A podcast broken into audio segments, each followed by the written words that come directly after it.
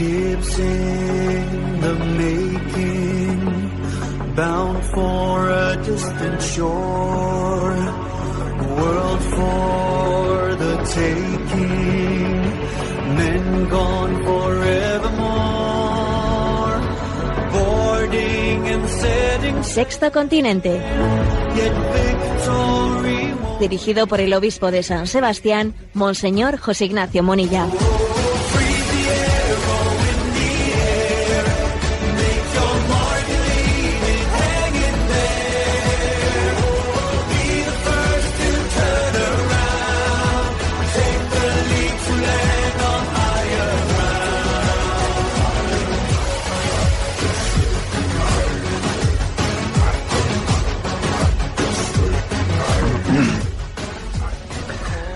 Un cordial saludo a todos los oyentes de Radio María.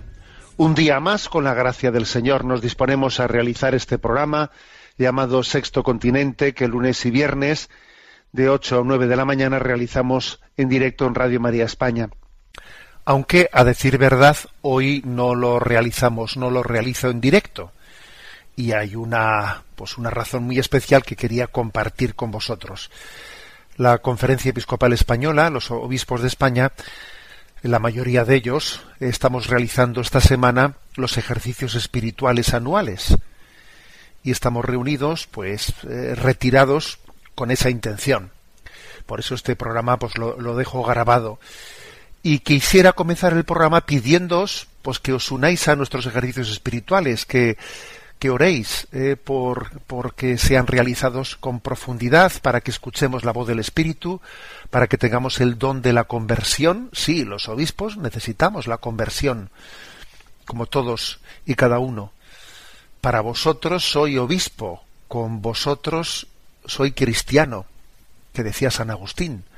Por eso yo que eh, tantas veces he llamado a la conversión, soy el primero que necesito de la conversión con para vosotros soy obispo, con vosotros soy cristiano.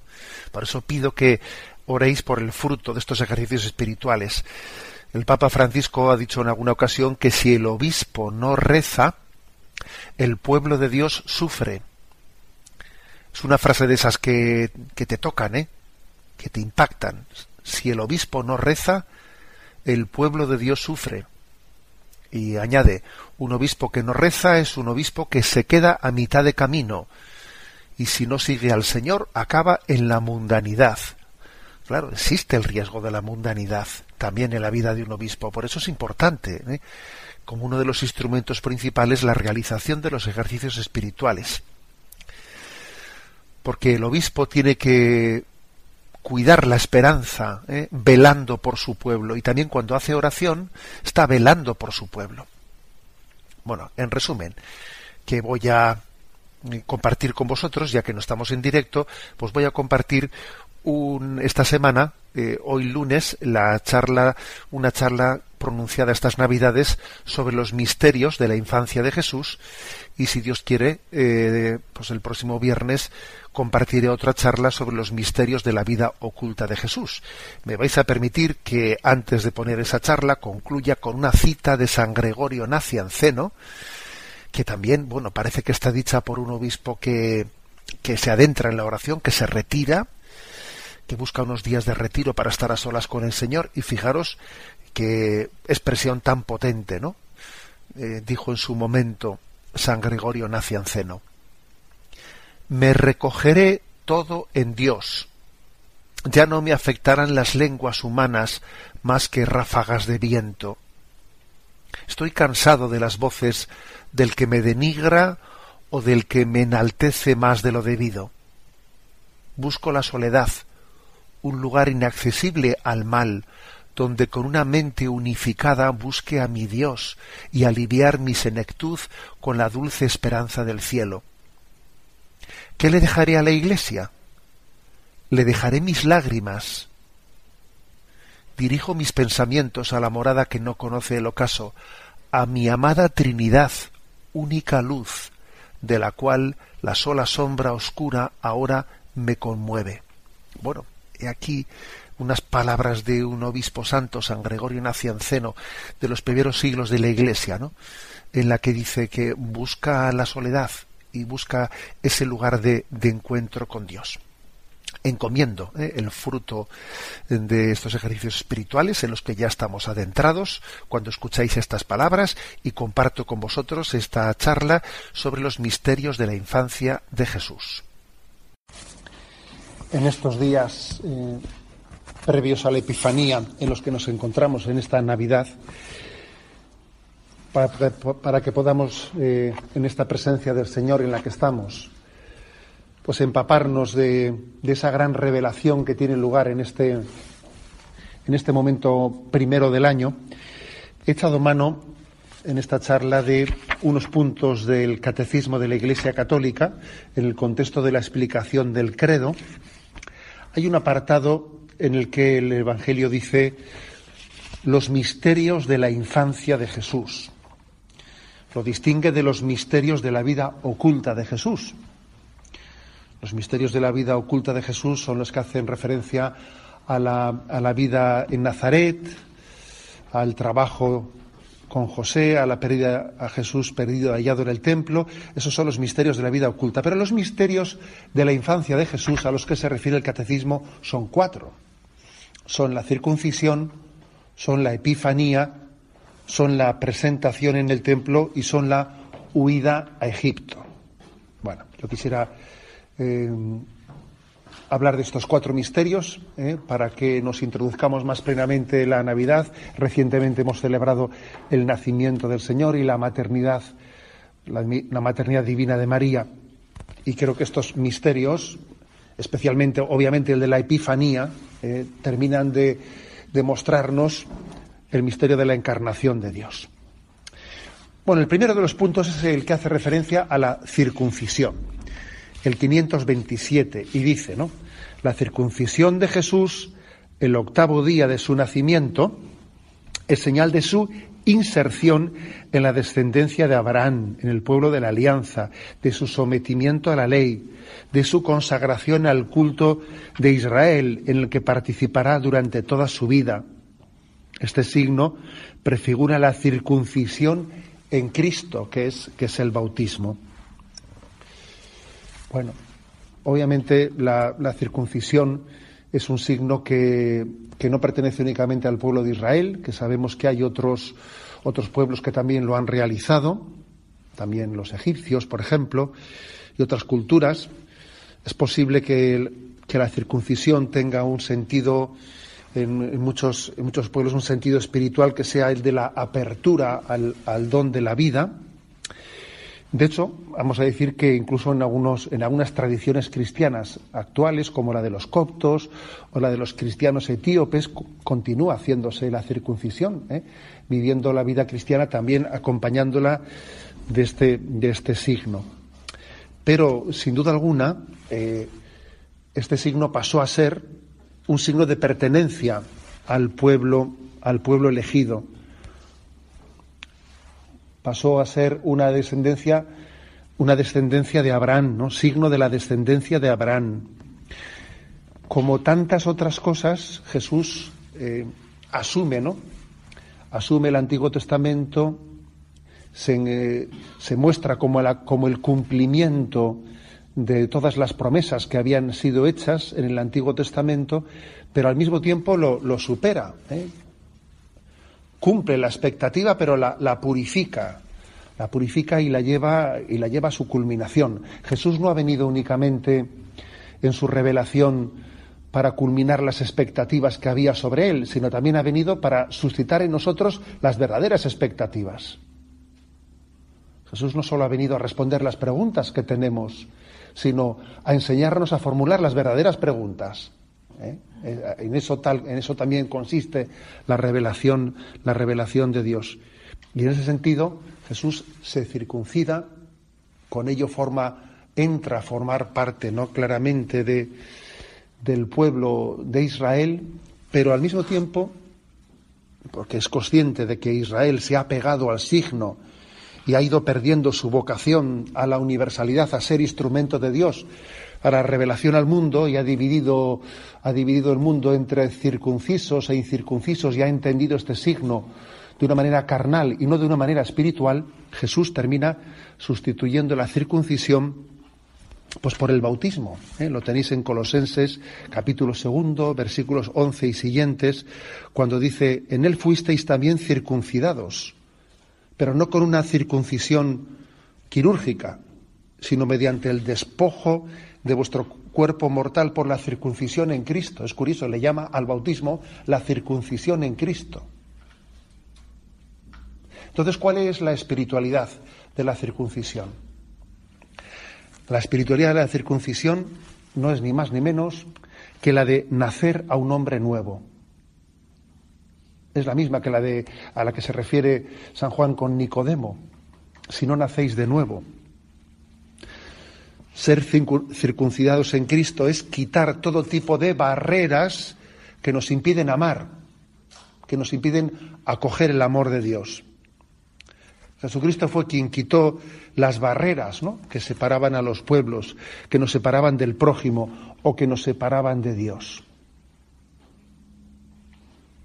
La circuncisión en Cristo, el bautismo, alcanza este sentido espiritual. Circuncidar el corazón significa quitar del corazón todo aquello que nos impide amar y abrirnos al don de la vida que Dios quiere transmitirnos, que nos impide ser libres para entregarnos a Dios, quitar los apegos del corazón. Circuncida tu corazón, quítate apegos, ten un corazón libre para poder acoger el amor de Dios. Un corazón circuncidado. Solamente un corazón circuncidado puede, puede acoger este misterio de la Navidad, ¿no? es como decir, somos tuyos y no hay nada que me impida ser tuyo. Permitidme un comentario porque he sido obispo de, Palencia y, en estas fechas no puedo por menos de recordar que allí el 1 de enero, en nuestra diócesis de Palencia, se celebra el día del bautismo del niño Jesús. Sí, sí, el bautismo del niño Jesús. ¿eh? Con una procesión de no veas tú, ¿eh? en la que falta, no falta ni el alcalde, ni el presidente de diputación, ni ninguna autoridad, y entonces sale el niño Jesús porque allí en Palencia no se va a esperar a que tenga 30 años para bautizarle, ¿no? Entonces, entonces se le bautiza en una fiesta, vamos, que es increíble, ¿no? Y yo, curiosamente, he descubierto que la cofradía ¿eh? del bautismo del Niño Jesús, allí existente en Palencia, en esa cofradía existen algunos cuadros antiquísimos sobre la circuncisión de Jesús. Es curioso. ¿eh? Es curioso que eh, en ese contexto cabe la posibilidad de que en algún momento en el que algunos judíos pasaron a pasaron a, convertirse a la fe a la fe de Jesucristo y desde esta también iluminación paulina entendieron también en el bautismo un cumplimiento de lo que espiritualmente evocaba la circuncisión. Entonces, al mismo tiempo que en esa cofradía se guardan los cuadros de la circuncisión de Jesús, se celebra el bautismo del niño Jesús. Bueno, lo, principal y como conclusión de esta primera reflexión que he hecho, pues eh, en este misterio de la Navidad pedimos al niño Dios, pedimos un corazón circuncidado, un corazón despojado de todo aquello que nos impide recibir su amor y amar a los demás. El siguiente punto del catecismo, el 528 el segundo misterio de la infancia de Jesús. El primero, la circuncisión, el segundo, la epifanía. Comienza diciendo este punto, la epifanía es la manifestación de Jesús como Mesías de Israel, Hijo de Dios y Salvador del mundo, con el bautismo de Jesús en el Jordán y las bodas de Caná. La epifanía celebra la adoración de Jesús por unos magos venidos de Oriente. Continúa, ¿no? No sé si esta referencia os, recuerda, seguro que sí, a que cuando uno reza la liturgia de las horas del día de la Epifanía se suele llevar una pequeña sorpresa. Yo recuerdo que en mi tiempo de seminarista para mí fue una, sorpresa, un misterio, al rezar las segundas vísperas, ¿no? Del día de la Epifanía, descubrir la antífona del Magnificat un poco sorprendente. ¿eh? allí dice, veneremos en este día santo tres prodigios. Hoy la estrella condujo a los magos al pesebre. Bueno, hasta ahí vamos bien, ¿no? Hoy el agua se convirtió en vino en las bodas de Caná, dice un hombre. Hoy Cristo fue bautizado por Juan en el Jordán para salvarnos. Es una, es una antífona sorprendente, en la que en el mismo hoy, ¿eh? en el mismo hoy de la Epifanía, mete otros dos episodios que nosotros los entendemos como distintos, ¿no? Pues el de, la, el de las bodas de Caná, donde Jesús convierte el agua en vino, y el del bautismo de Jesús en el río, en el río Jordán. ¿eh? Tal vez después San Juan Pablo II, cuando introdujo estos dos episodios de los misterios luminosos, nos, ayudó también a entender, ¿no? Por qué esa antífona, por esa antífona de las segundas vísperas, eh, antífona del Magnificat, introducía también esos dos misterios en junto diciendo que forman parte del mismo hoy de la Epifanía. La manifestación pública de Jesús, que comienza a hacer sus signos, sus milagros, y el bautismo de Jesús en el Jordán cuando se dice, este es mi Hijo amado, este es mi Hijo amado, escuchadle, ¿no? Es decir, es, es la manifestación de Jesucristo en sentido, en sentido pleno, esos dos misterios, el del milagro de las bodas de, de de Galilea, donde Jesús empieza sus signos, y el del bautismo en el río Jordán, ayudan a entendernos también qué es la epifanía. Epifaino en griego significa brillar, manifestarse, descubrirse. San Pablo en la carta a Tito dice, apareció, Epifane, apareció la gracia de Dios, aguardando la dicha que esperamos, la venida, Epifanella, de Jesucristo. ¿eh? Por lo tanto, creo que es bueno eh, también que en torno a este misterio de la manifestación, de la revelación, del descubrimiento de hoy, hagamos una reflexión sobre la espiritualidad de la Epifanía, que yo quiero reducir a cuatro pequeñas enseñanzas, a cuatro breves enseñanzas sobre cuál es la espiritualidad eh, de la Epifanía. Cuatro breves enseñanzas que las he así, digamos, resumido en cuatro. ¿eh? cuatro términos muy, muy breves, que son, somos buscadores, en segundo lugar, somos encontradores encontrados, en tercer lugar, somos transformados, y en cuarto lugar somos apóstoles, ¿eh? como unas características, enseñanzas de la espiritualidad de la Epifanía. En primer lugar, buscadores. Eh, el Señor sale al encuentro de los que le buscan. ¿eh?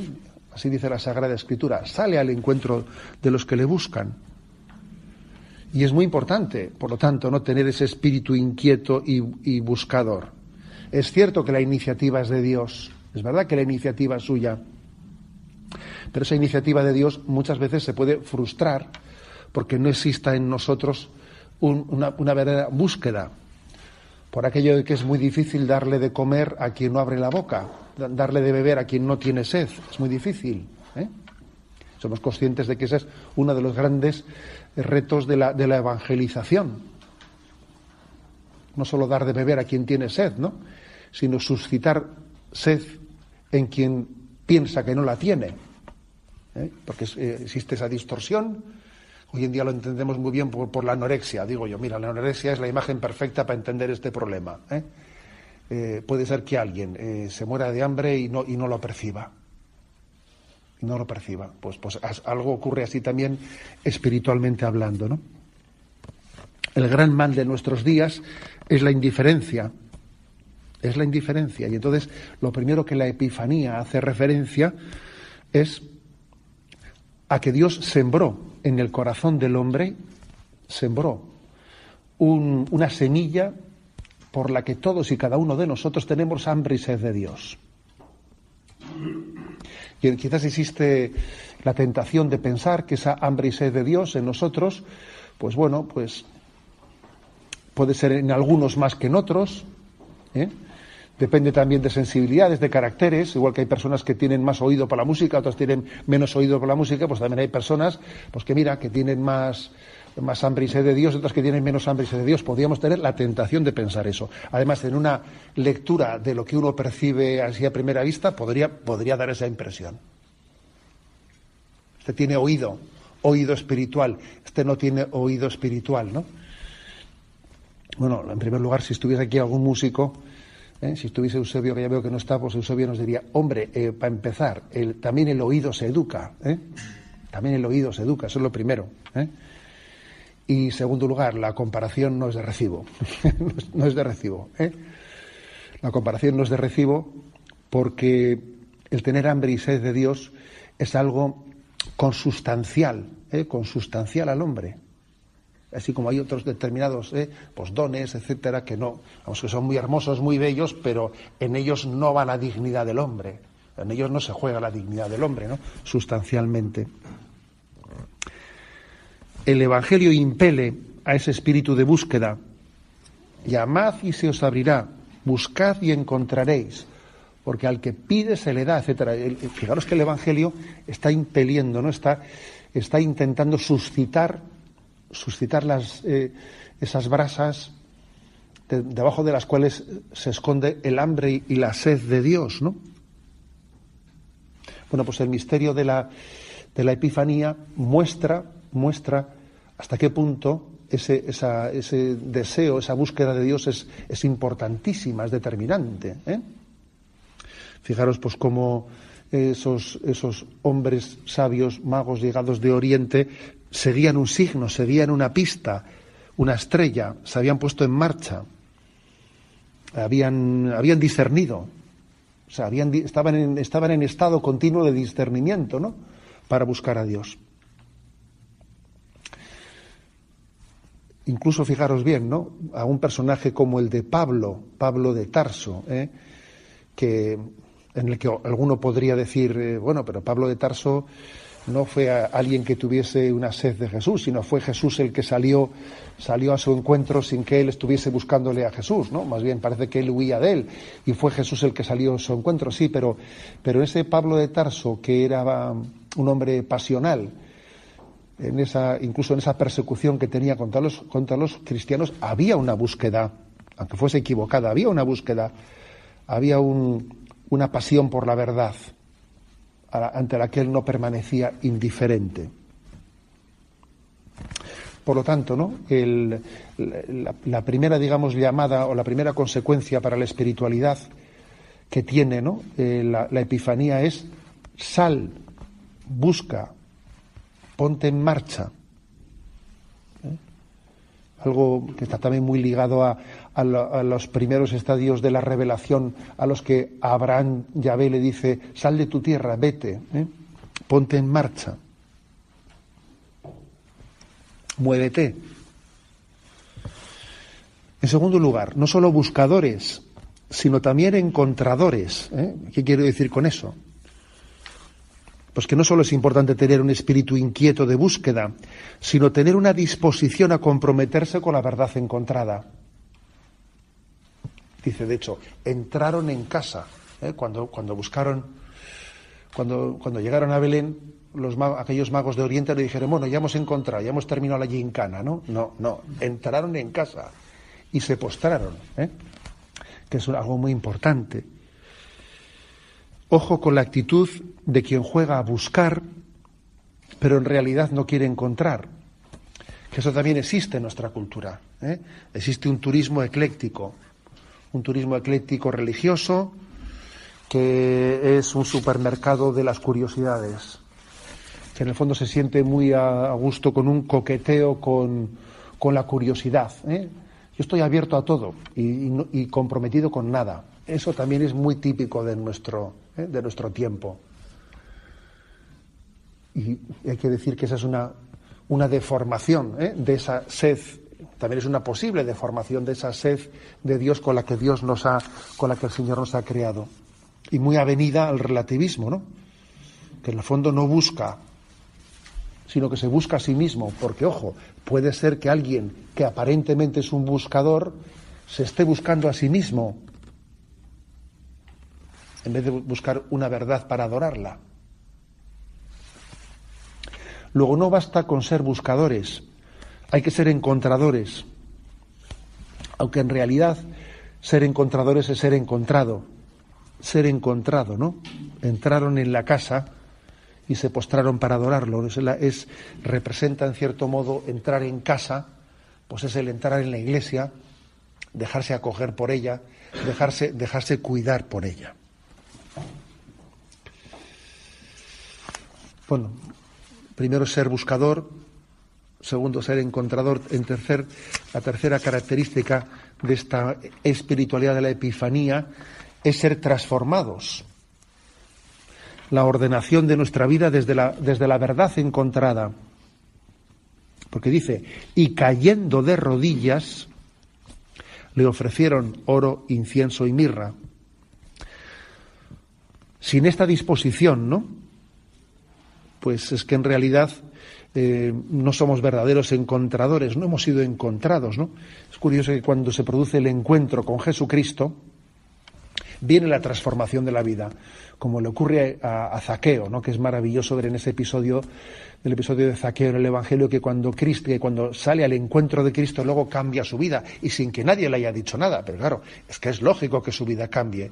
La mitad de mis bienes se la doy a alguien, y si algo le he robado a alguien, le daré cuatro veces más. ¿no? Ah, como consecuencia del encuentro hay una transformación de la, de la vida. Ojo a los supuestos ideales sin transformación moral. Porque claro, el moralismo estará mal, ¿eh?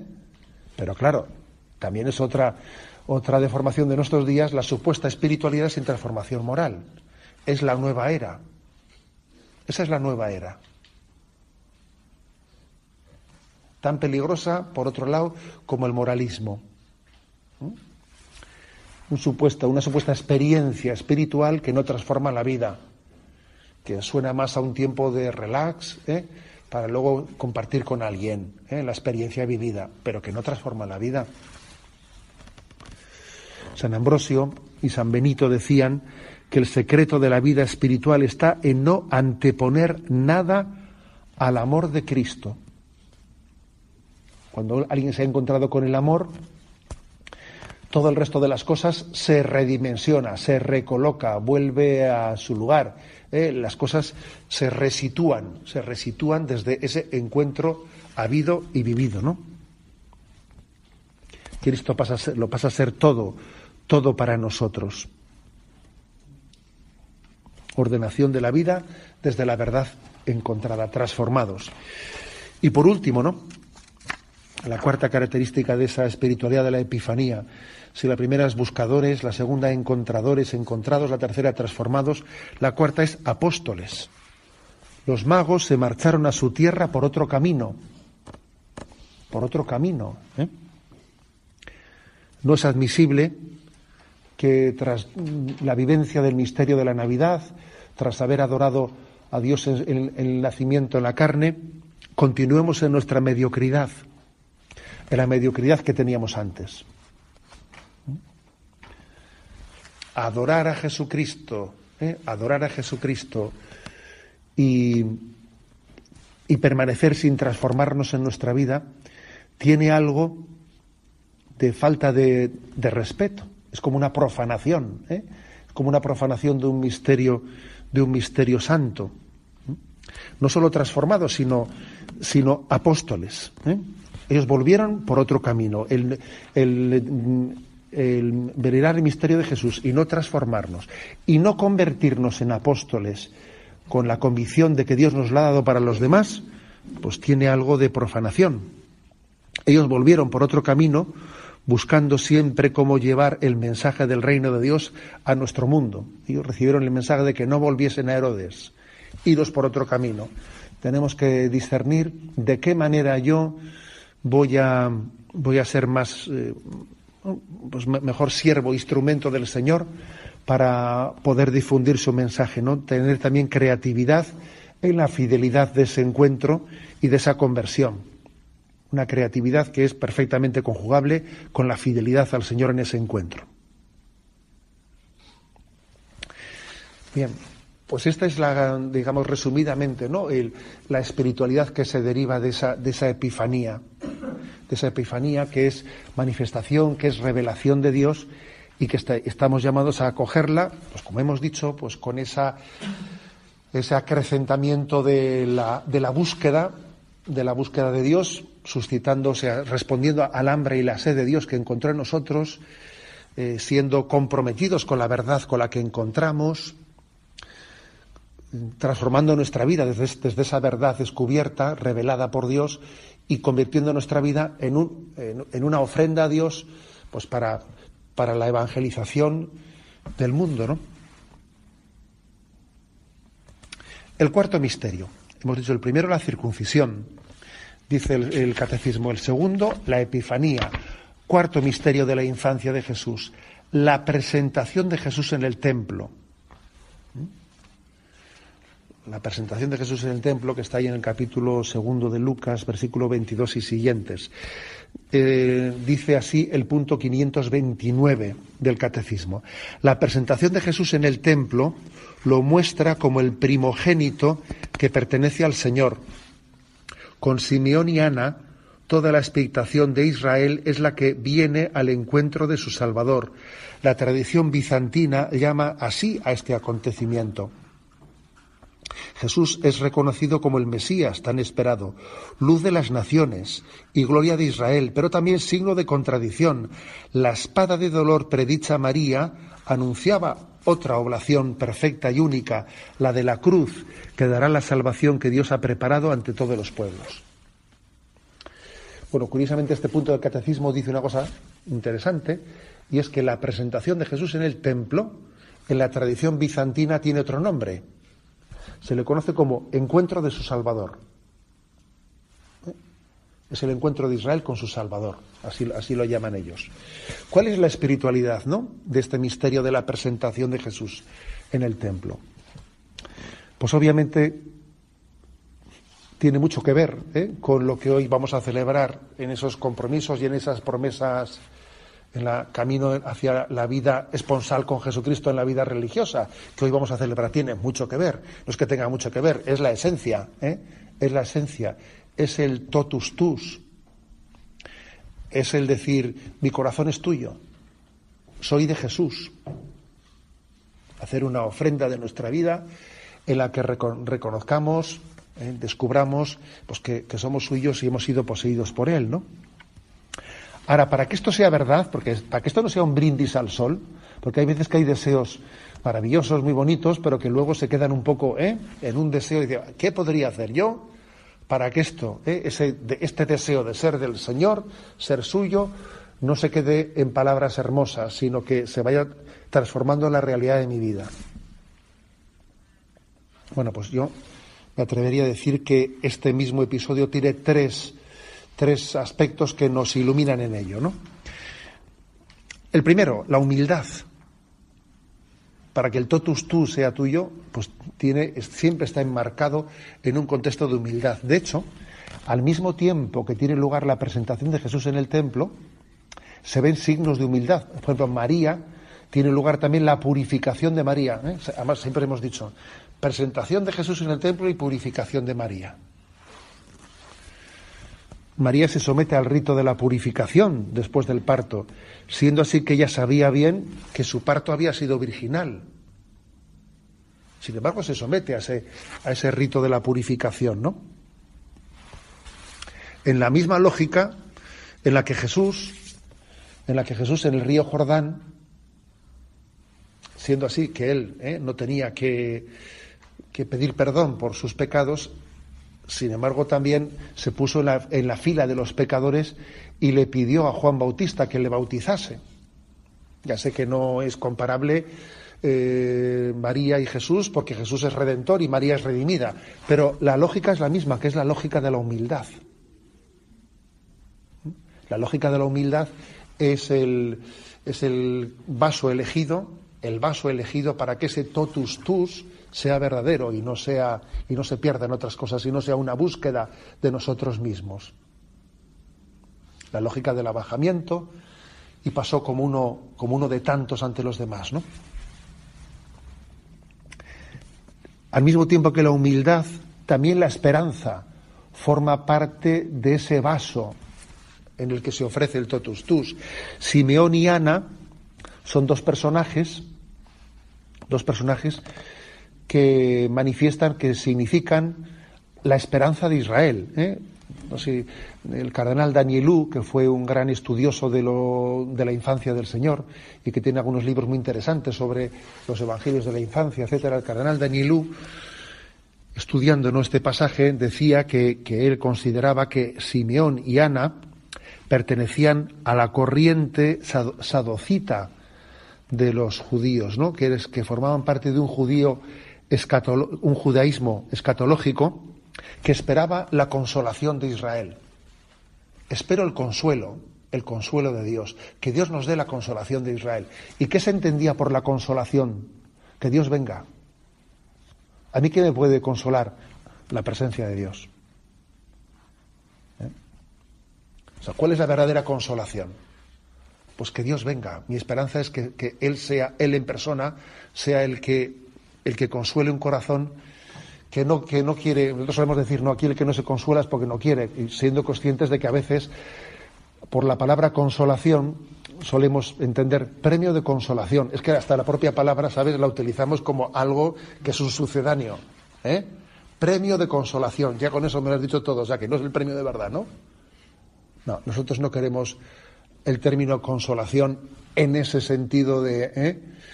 No, es que la verdadera consolación es la presencia de Dios. Ellos esperaban la consolación de Israel, tenían esperanza. Es que la esperanza, y no las pequeñas esperanzas, sino la esperanza con mayúscula, es que, que venga Dios. Que venga Dios, ¿no? Y Él consuele nuestro corazón. Él lo lleve a plenitud. Es la esperanza. No consolarse con menos. Ojo con el que, ¿eh? Con el que se conforma con, con falsas consolaciones. humildad, esperanza, y también forma parte de ese vaso, de ese vaso de la presentación de Jesús en el templo, que nosotros queremos también acoger en este tiempo de Navidad, es el vaso, forma parte también la llamada, la llamada que Dios nos hace a la corredención. Porque al tiempo que Jesús es reconocido como luz de las naciones y gloria de Israel, se nos anuncia también que será signo de contradicción. Se anuncia, será signo de contradicción. Y que estamos llamados a participar en esa contradicción, ¿no? A María le dice, y a ti una espada te, te atravesará el alma, te atravesará el corazón. Es decir, que ese totus tus no va a tener lugar sin sangre. El totus tus no es indoloro. No, el totus tus eh, está pronunciado también desde, desde, la cruz de Cristo. ¿eh? Está pronunciado así. Y a ti una espada te traspasará el alma. Por cierto, no sé si habéis visitado la ermita de la Antigua de Zumárraga. ¿Eh? en esa ermita de la Antigua hay una, una de las imágenes que están allí, es muy curiosa. Es, es una imagen de, de la piedad en la que María sostiene a Jesús eh, descendido de la cruz en, brazos, pero lo curioso de la imagen es que ese Jesús desprendido de la cruz en brazos que sostiene María es chiquitín, como si fuese un niño, tiene el tamaño de un niño, pero es adulto, es el Cristo crucificado, desprendido, pero puesto en manos de la Virgen como si fuese el niño, y es adulto.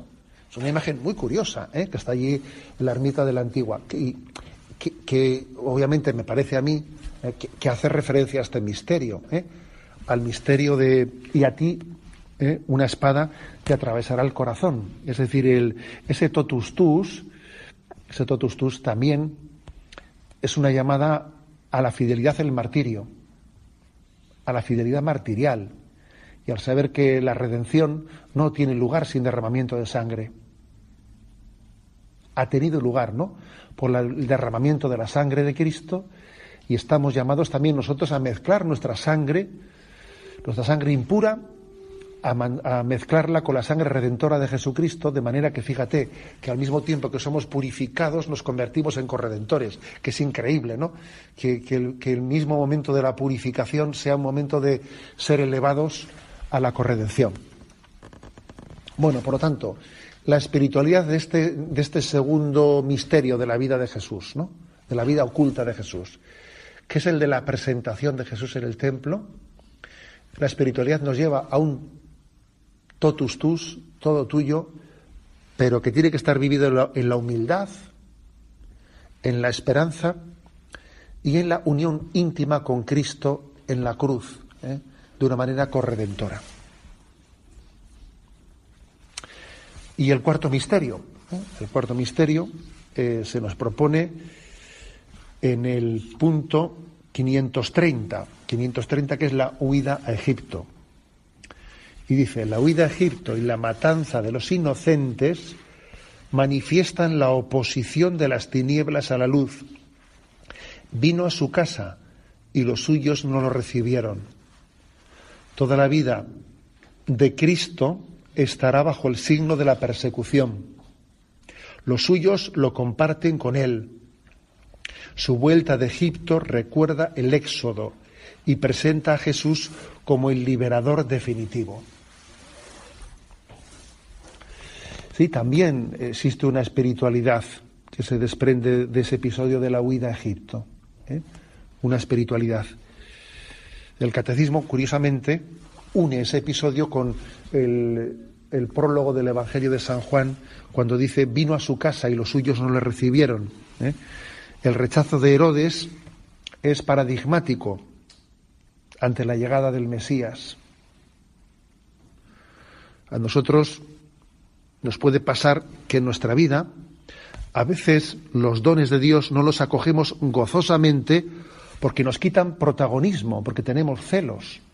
¿eh? Herodes, es, es, interesante ver el perfil de Herodes.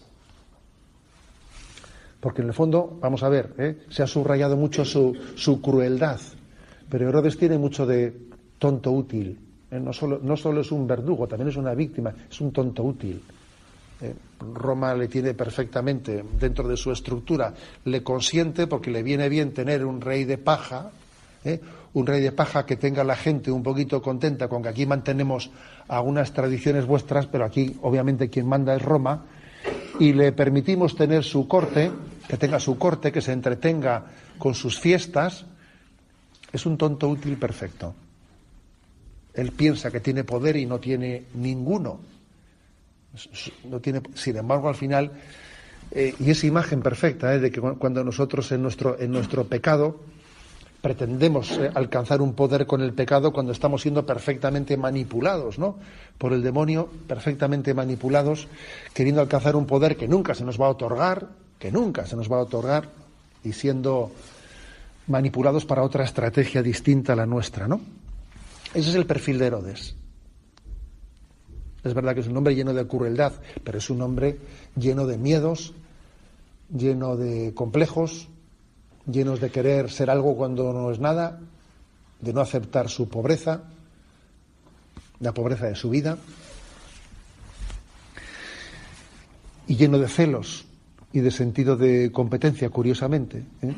que llega a sentir como competitividad, lo que, como algo que le va a hacer sombra, lo que son los dones de Dios, ¿no? Herodes, en vez de sentir la llegada de Cristo como su liberación, la siente como alguien que viene a moverle la silla, que le viene a mover su silla, ¿no? Es curioso que eh, el pecado de Herodes está más cerca de nosotros de lo que podíamos suponer. La actitud de Herodes es la contraria de Juan Bautista. Juan Bautista es el que dijo, conviene que yo disminuya para que él crezca. Y Herodes viene a decir, cuidado con el que viene, a ver si me va a hacer sombra. Es justamente lo contrario de Juan Bautista. Juan Bautista había tenido un gran protagonismo en la preparación de la llegada de Jesús y cuando llega Jesús, él entiende que tiene que desaparecer. Herodes es al contrario el que no el que no quiere, ¿no? Que el don de Dios pueda a él quitarle de su sitio, ¿no? Frente al cristocentrismo de Juan Juan Bautista, es evidente el egocentrismo de Herodes. Entonces, ¿cuál es la espiritualidad que se desprende también ¿no? de esta gran enseñanza de la huida a Egipto? La llamada a hacernos un corazón cristocéntrico. Eh, y no egocéntrico. El, dejar que, que Dios sea, que Jesucristo sea el centro de la historia. No tener miedo de que Jesús dirija los hilos de la historia. No tener miedo.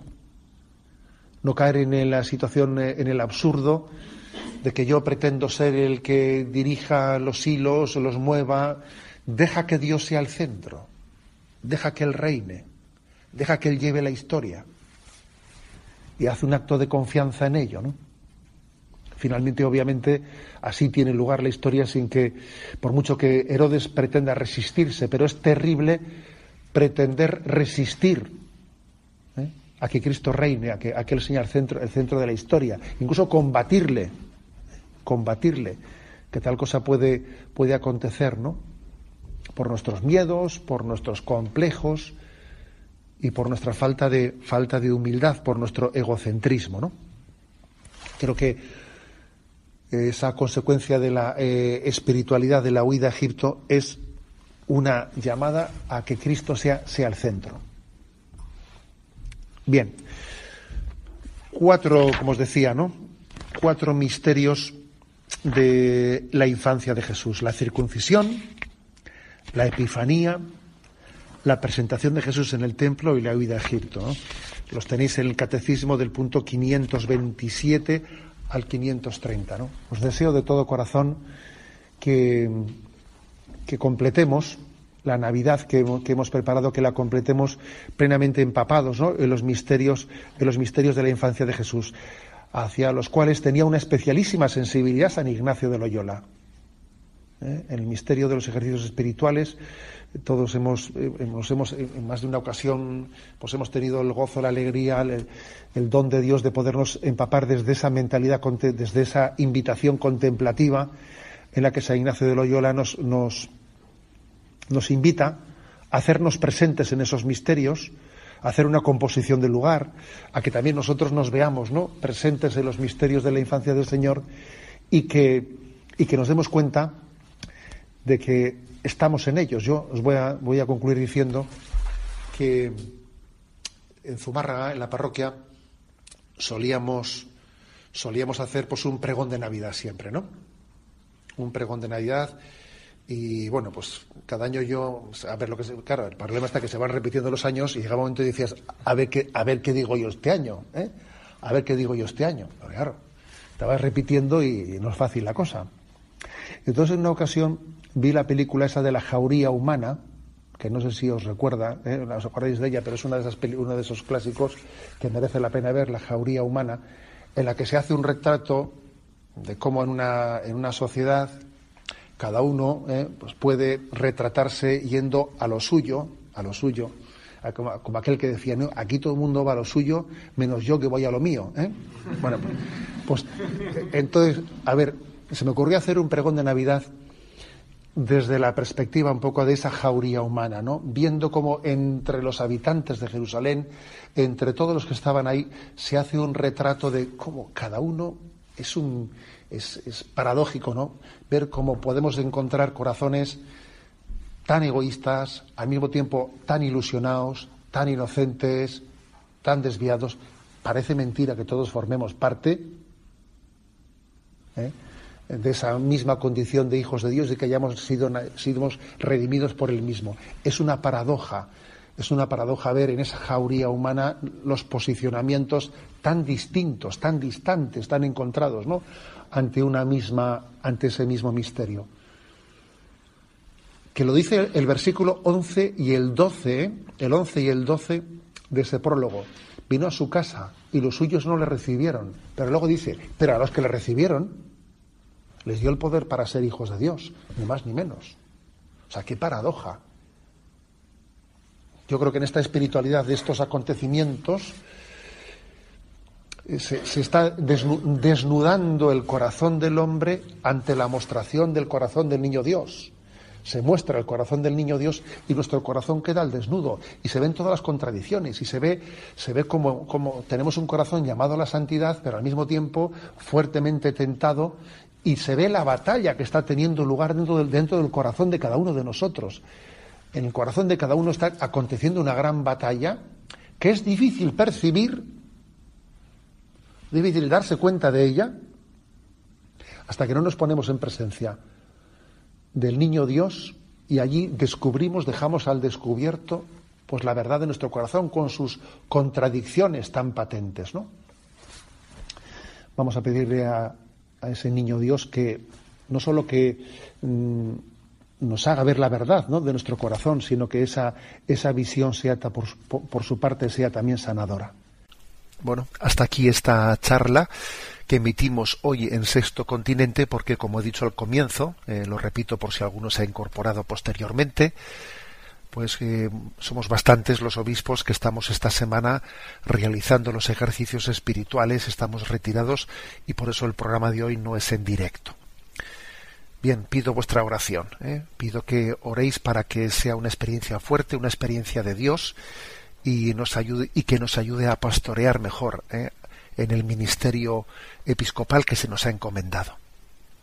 Me despido con la bendición de Dios Todopoderoso, Padre, Hijo y Espíritu Santo.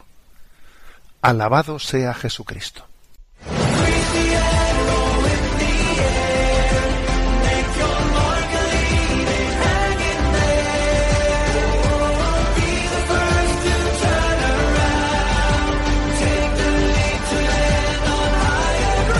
Y así finaliza en Radio María, Sexto Continente, un programa dirigido por el obispo de San Sebastián, Monseñor José Ignacio Monilla.